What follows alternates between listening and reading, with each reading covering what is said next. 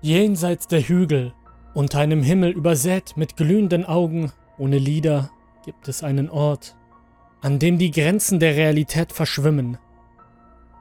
Irgendwo hinter Paso de Lucas und Faraday's Crossing.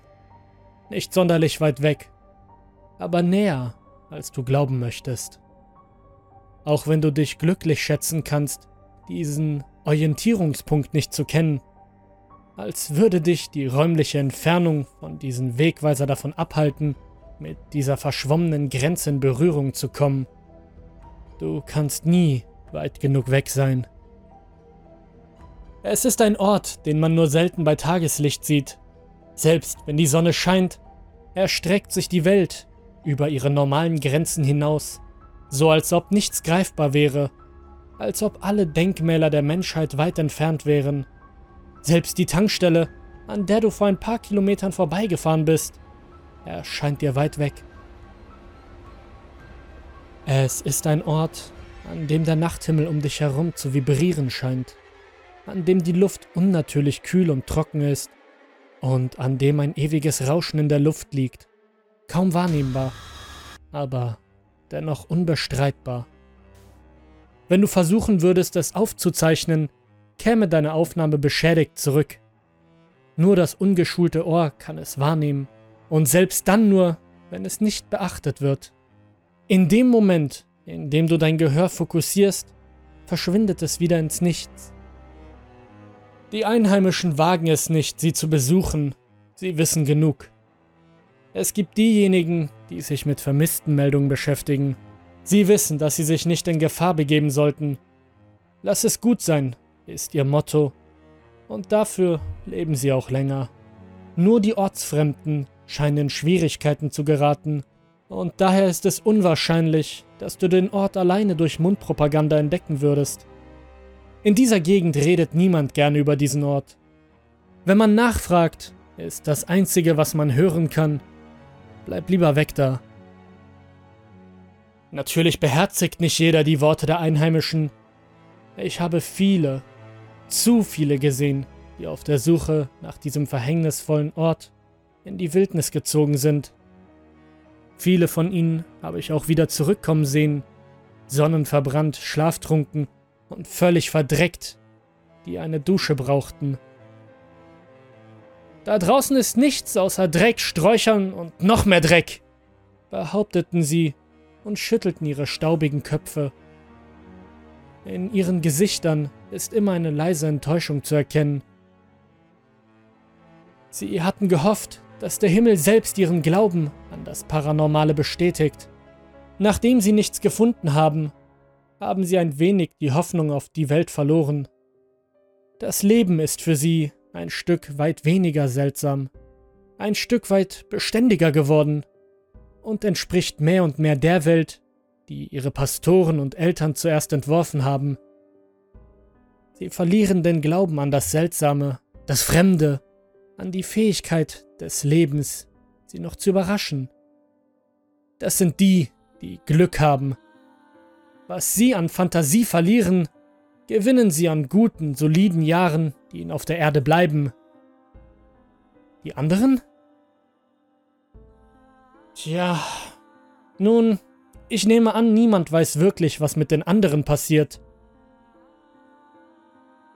Sie wandern nur so weit, wie ihre müden Beine sie tragen können, unter der glühenden Sonne, dem stillen Mond, in die Ferne, immer weiter und weiter und weiter. Und dann? Wenn ich darüber nachdenke, kommen die alten Schmerzen wieder zum Vorschein. Ich habe zu viel verloren, um diesen Ort nicht zu hassen. Einst beobachtete ich, wie ein ganzes Team junger Leute mit ihrem Van hinausfuhren, in der Hoffnung, die Grenze zu finden. Ich saß zufällig auf meiner Veranda, als sie aufbrachen, und genoss meine Zigarette. Mein Haus ist ziemlich abgelegen, liegt aber an der Strecke und ich bin freundlicher als die meisten Einheimischen. Es ist nicht ungewöhnlich, dass Besucher anhalten und ein paar Fragen stellen, bevor sie sich wieder auf den Weg machen. Besonders diese Reisenden wussten anfangs nicht so recht, wie sie mir sagen sollten, wohin sie unterwegs waren. Doch ich wusste es bereits. Das weiß ich immer. Eine junge Abenteuerbande wie diese. Nun ja, ich habe solche Leute schon ein paar Male durchkommen sehen. Zwei junge Männer und drei Frauen. Sie allesamt sind nicht viel älter als 20 Jahre alt. Schließlich stellte sich heraus, dass sie die Grenze jagten, den Ort hinter den Hügeln. Vielleicht hatten sie auch nur eine falsche Vorstellung davon, was sie finden würden.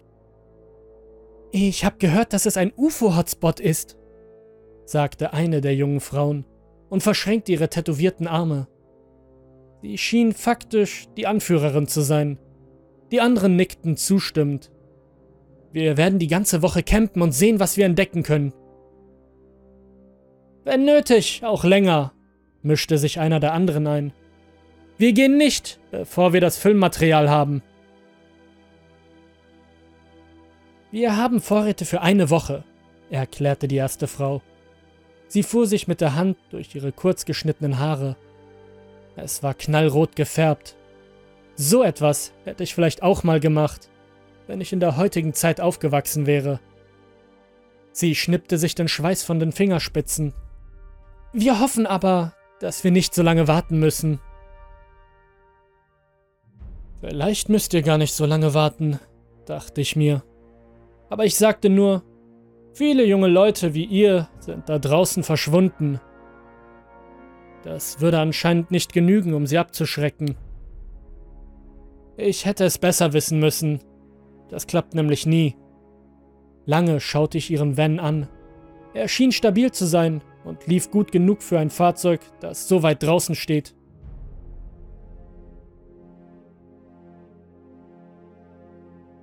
Wenn er so vollgestopft war, wie sie sagten, hätte ich keine Zweifel, dass sie eine Woche in der Wüstenhitze aushalten würden. Aber selbst das beste Fahrzeug der Welt würde in der Situation, in die diese armen Idioten geraten waren, nichts nützen.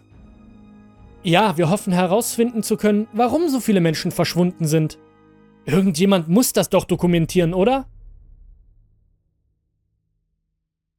Ich hab gehört, dass es da draußen ein Mutterschiff gibt, rief einer der jungen Leute. Es versteckt sich vor aller Augen. Oh je. Ich schüttelte den Kopf. Wenn ich nicht noch einmal versuchen würde, sie aufzuhalten und etwas passieren würde, dann hätte ich das Ganze auf dem Gewissen. Das war vor langer Zeit, bevor ich damit aufhörte, Leute abzuweisen, als ich noch glaubte, etwas bewirken zu können. Ich weiß nichts über UFOs oder Mutterschiffe, aber ungefähr 10 Meilen weiter gibt es eine Tankstelle. Sie verkauft Hotdogs, Holzkohle und Feuerzeugbenzin. Und auch Bier. Die Auswahl ist nicht besonders groß, aber sie halten es kalt, denn das ist es, was ihr braucht. Es gibt auch Eis im Gefrierschrank. Wenn ihr eine Kühlbox habt, um es zu transportieren, holt euch davon auf jeden Fall etwas. Es geht nichts über einen Hotdog und ein paar eiskalte Biere. Ja, Essen haben wir schon und Getränke auch. Entweder haben sie nicht richtig zugehört oder ich habe mich nicht genug angestrengt. Aber ich war noch nicht fertig. Etwa fünf Meilen hinter der Tankstelle gibt es einen Kaktusbestand. Große alte Dinger, die man nicht übersehen kann. Biegt dort rechts ab und fahrt zu einem ausgetrockneten Flussbett. Über Sturzfluten braucht ihr euch keine Sorgen zu machen denn wir haben seit Monaten keinen Tropfen Regen mehr gehabt. Es ist ein toller Ort zum Zelten, ungestört und ruhig. Der schönste Blick auf die Sterne, den ihr je gesehen habt. Und soweit ich weiß, ist noch kein einziger vermisst worden, der dort gezeltet hat. Das war auch die Wahrheit. Ich habe selbst schon dort gezeltet. Für meinen Geschmack ist es ein bisschen zu nah an der Grenze, aber ich wohne ohnehin schon zu nah an diesem Ort, um mich ganz entspannt zurückzulehnen. Hören Sie, wir wollen nur sicher gehen, dass wir in die richtige Richtung fahren. Können Sie uns sagen, ob das der richtige Weg für uns ist? Nichts, was ich hätte sagen können, würde sie überzeugen. Das hatte ich alles schon einmal erlebt. Oh, es ist die richtige Straße, das stimmt auf jeden Fall, Allerdings ist sie nicht bis zur Stelle geteert, die ihr sucht. Dieses alte Biest schafft das schon, sagte sie und klopfte auf die Seite des Vans. Mit einem Zwinkern hüpfte sie zu ihren Freunden zurück ins Auto. Wir sehen uns auf dem Rückweg. Zu ihrer Verteidigung muss ich sagen, dass ich sie tatsächlich auf dem Rückweg wiedergesehen habe. Aber auch wirklich nur sie. Sie ist wie eine Wahnsinnige gerast und hat beim Abbiegen vor der Hauptstraße Staubfahnen in den Himmel gewirbelt. Ich saß an diesem Abend wieder draußen und rauchte noch eine Zigarette, als ich sie sah. Zunächst erschien sie ganz klein am Horizont, aber sie wurde immer größer und größer, als sie die Straße zurückfuhr. Ich konnte beobachten, wie der Van mit überhöhter Geschwindigkeit auf mich zukam, bevor er in einen flachen Graben prallte und abrupt zum Stehen kam. Das war auch gut so, denn noch ein paar Meter weiter und ich hätte meinen Briefkasten oder vielleicht sogar noch die ganze Veranda verloren. Die Tür des Vans flog auf und sie taumelte weinend heraus, bevor sie in meinen Armen zusammenbrach. Ein paar Minuten später lag sie auf meiner Couch, eine warme Decke um ihre Schultern gewickelt und eine heiße Tasse Kaffee in den Händen. Glaubt mir, eine Decke und ein heißer Kaffee können Wunder bewirken. Sie zitterte und schniefte noch immer, aber körperlich ging es ihr gut. Nur in ihrem Kopf war sie aufgewühlt. In ihrer Seele. Ich ließ ihr Raum, um sich zu entspannen. Manchmal brauchen Menschen einfach die Nähe von jemandem, besonders wenn sie einen Schock erlitten haben. Mit der Zeit würden sie sich öffnen. Oder auch nicht. Das lag wirklich an ihr. Meine Aufgabe war es, es ihr bequem zu machen und ihr zu helfen, den Wagen wieder in Gang zu bringen, wenn sie beschloss, dass es wieder Zeit war zu gehen. Sie saß unbehaglich da, rührte ihren Becher nicht an und starrte ins Leere. Ein oder zwei Minuten vergingen, während die Sterne durch das Fenster langsam kreisten. Sie hatten recht, flüsterte sie schließlich. Natürlich hatte ich recht, dachte ich. Aber das braucht sie jetzt nicht mehr zu hören. Ich zog meine Augenbraue hoch und nahm einen Schluck von meinem Kaffee. Als ob ich einen Bann gebrochen hätte, schien das ihr die Erlaubnis zu geben, ihren eigenen Kaffee zu trinken. Sie nahm einen langen Zug, bevor sie fortfuhr. Wir hätten wir hätten da niemals rausgehen sollen. Menschen bedürfen keiner großen Ermutigung, um zu sagen, was ihnen auf der Seele liegt. Manchmal ist es besser, weniger zu sagen.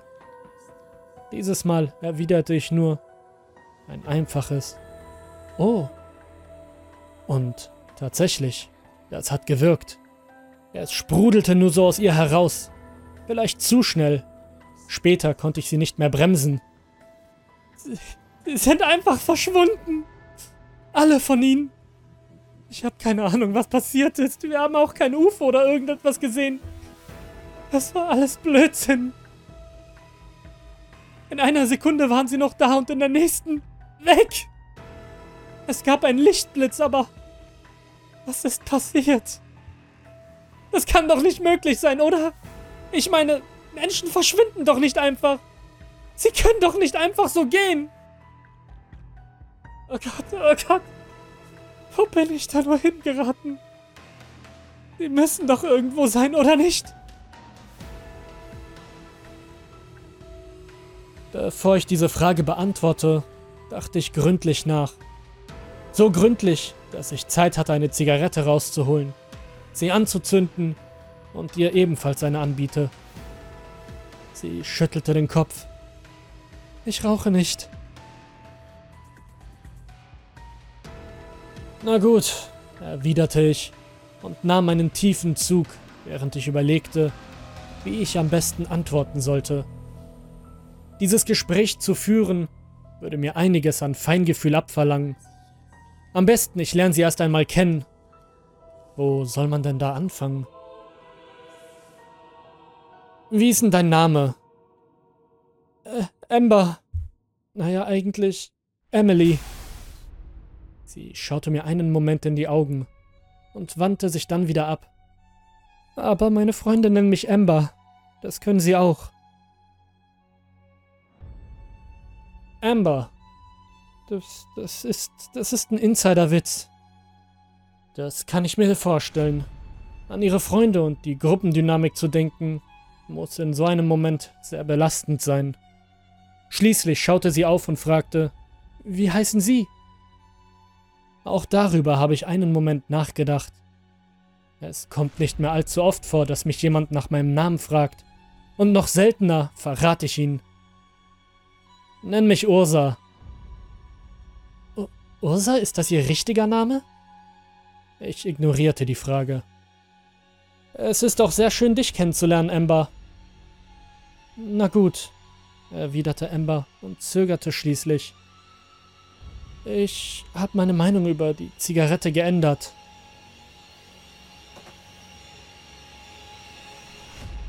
Ein paar Augenblicke später nahm sie selbst einen tiefen Zug und lehnte sich in ihrem Stuhl zurück.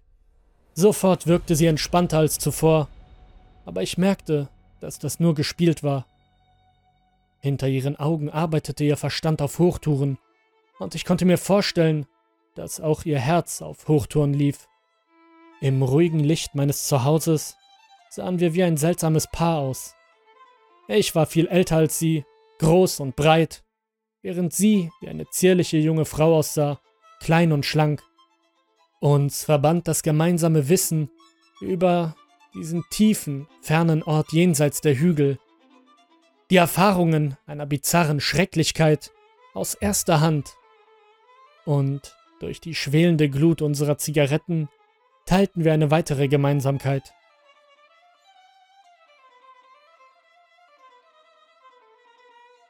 Bitte, sagte Amber schließlich. Sagen Sie mir, dass ich nicht verrückt werde oder so. Sie können doch nicht einfach weg sein. Du musst doch etwas wissen, das helfen kann. Amber, ich will ehrlich mit dir sein. Deine Freunde sind weg.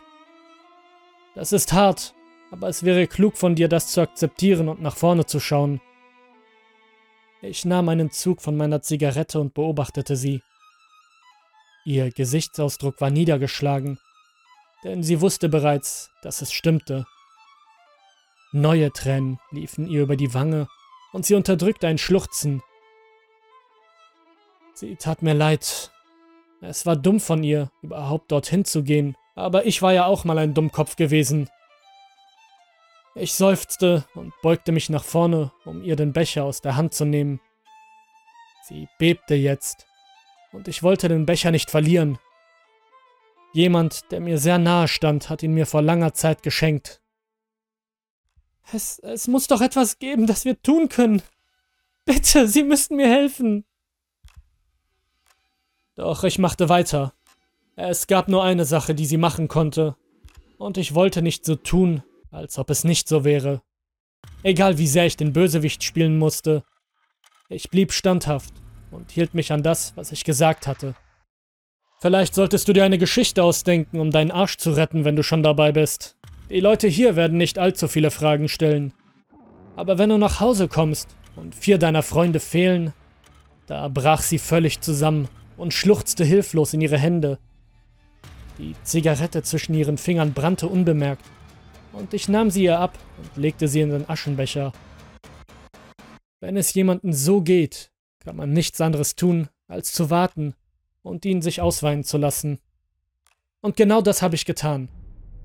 Ich kniete mich neben sie und legte eine Hand auf ihr Knie, während sie weinte. Als sie sich endlich beruhigt hatte, tranken wir noch einen Kaffee und rauchten noch eine Zigarette zusammen. Dann begann sie, ihre neuen Fragen zu formulieren. Ich hätte wissen müssen, dass sie es sich nicht leicht machen würde. Nicht jeder ist so schlau, einen Rat anzunehmen, auch wenn er ihm das Leben retten würde. Sie fuhr mit ihrer Befragung fort. Du hast uns gewarnt, sagte sie. Eine ganz einfache Aussage. Auch keine Frage, aber ich wusste, dass sie auf eine Frage hinauslief. Sie wussten, dass da draußen etwas passieren würde. Sie müssen eine Ahnung davon haben, was da draußen vor sich geht. Vielleicht, stimmte ich schließlich zu. Sie würde nicht eher ruhen, bis sie einige Antworten erhalten hatte. Und außerdem dachte ich, dass Antworten der beste Weg wären, sie davon zu überzeugen, fernzubleiben.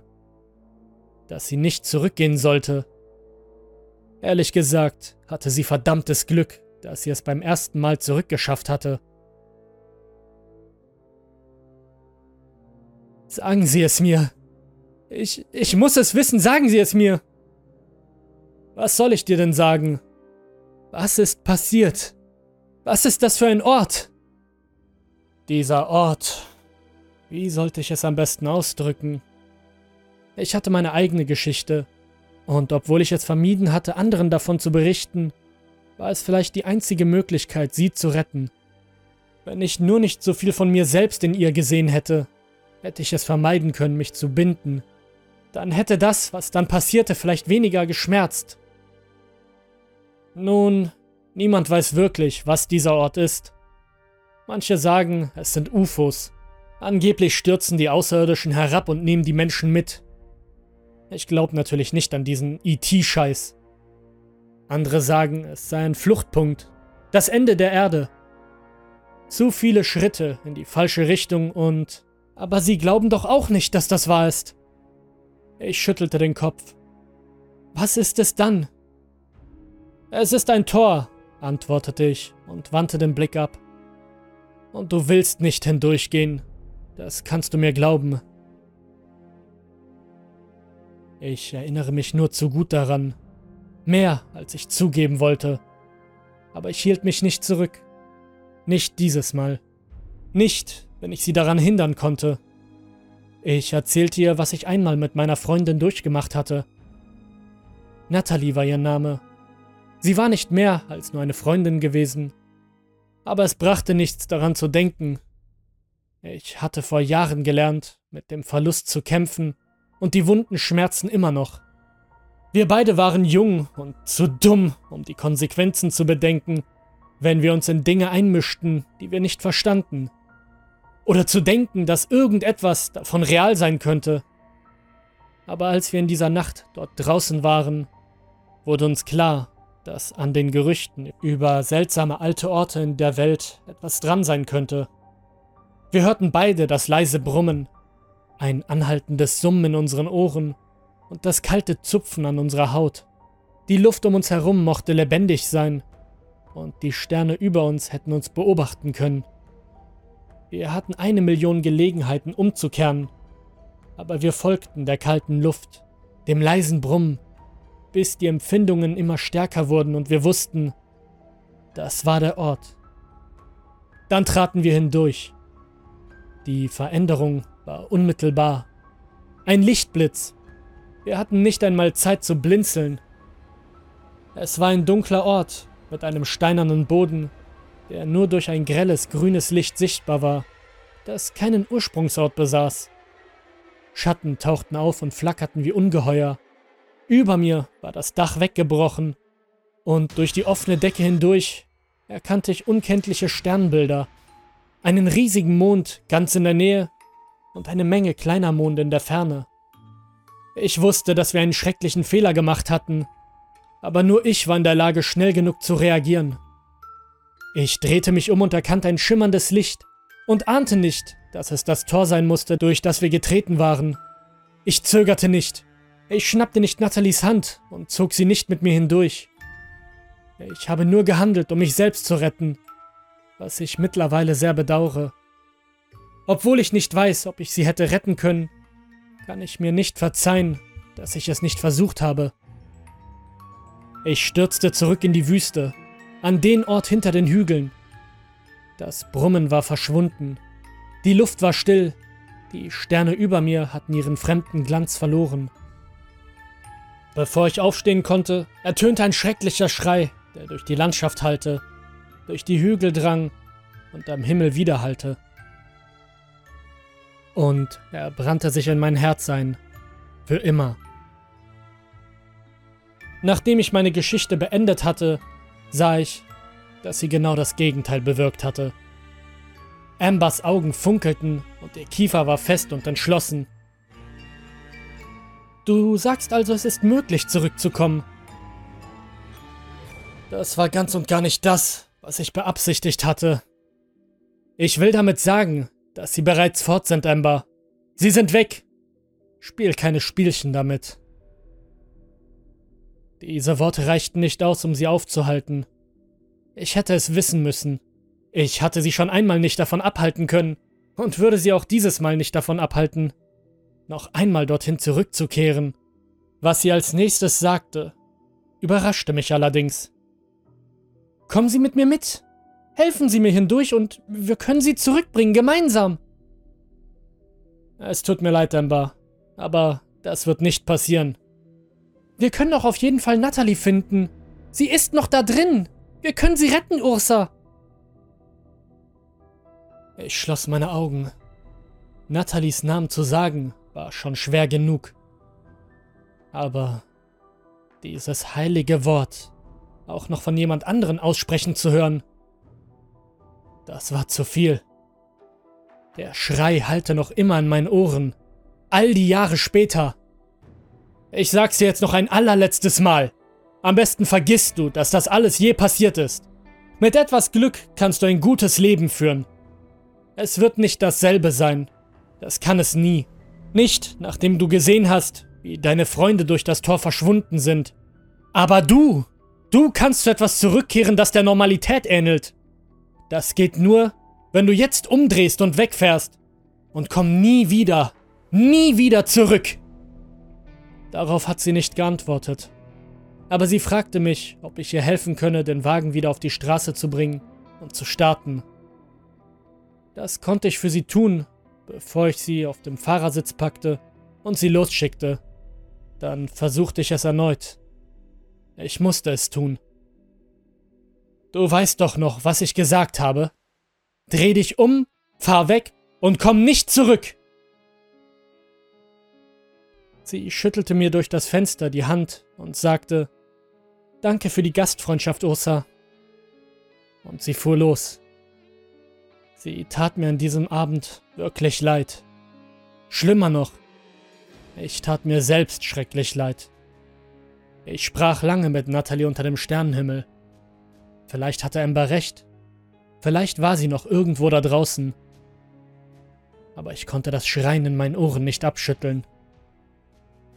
Am nächsten Morgen fuhr ich mit meinem eigenen Auto die Straße hinunter, vorbei an der Tankstelle, an den Kakteen und weiter zu einem fernen Ort, hinter Paseo de Lucas und Faraday's Crossing, zu einem Ort jenseits der Hügel. Dort war die Luft lebendig und der Himmel schien zu schimmern, selbst unter der heißen, glühenden Sonne. Dort war ein Van geparkt, einsam und in der Hitze brütend. Ich schritt darauf zu, aber ich befürchtete schon das Schlimmste. Und tatsächlich, er war leer. Seitdem versuche ich es zu vermeiden, mit Fremden zu sprechen. Sie wissen nicht, worauf sie sich einlassen, aber das freundliche Wort eines Einheimischen reicht nie aus, um sie aufzuhalten. Ganz gleich, wie viel Wissen aus erster Hand weitergegeben wird. Ich habe schon viele kommen und gehen sehen, und meistens kommen sie zurück. Oft kommen sie enttäuscht zurück aber sie wussten nicht, wie nah sie dran waren, alles zu verlieren. Es gibt Orte auf der Welt, die wie Tore sind. Ich weiß nicht, wohin sie führen, aber es ist kein Ort, der für die Menschheit geeignet ist. Ein solcher Ort liegt in der Wüste oder in den Wäldern, gar nicht so weit von dir entfernt. Und wenn du dich auf die Suche machst, könntest du dort draußen unter freiem Himmel den Ort finden, an dem sich die Realität zu öffnen beginnt. Die Öffnung ist sehr schmal. Selbst diejenigen, die danach suchen, kommen nur selten dorthin.